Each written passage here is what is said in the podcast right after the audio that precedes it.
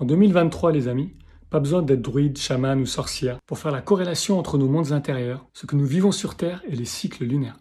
Que l'on en soit conscient ou pas, la pleine lune a un effet assez important sur chacun de nous.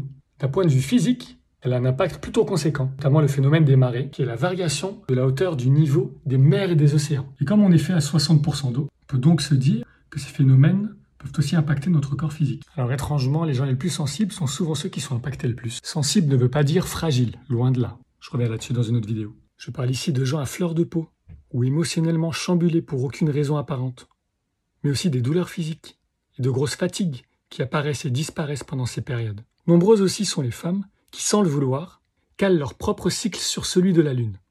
Les pleines lunes, mais aussi les nouvelles lunes, ont un rôle de passage vibratoire pour grandir en conscience, depuis la nuit des temps. Lors de ces phases, un changement vibratoire vient nous affecter, un phénomène qui est palpable énergétiquement parlant. Mais aussi désagréable que cela puisse parfois paraître, c'est un travail de nettoyage profond qui opère, lorsqu'on y pose une intention de bienveillance et d'évolution.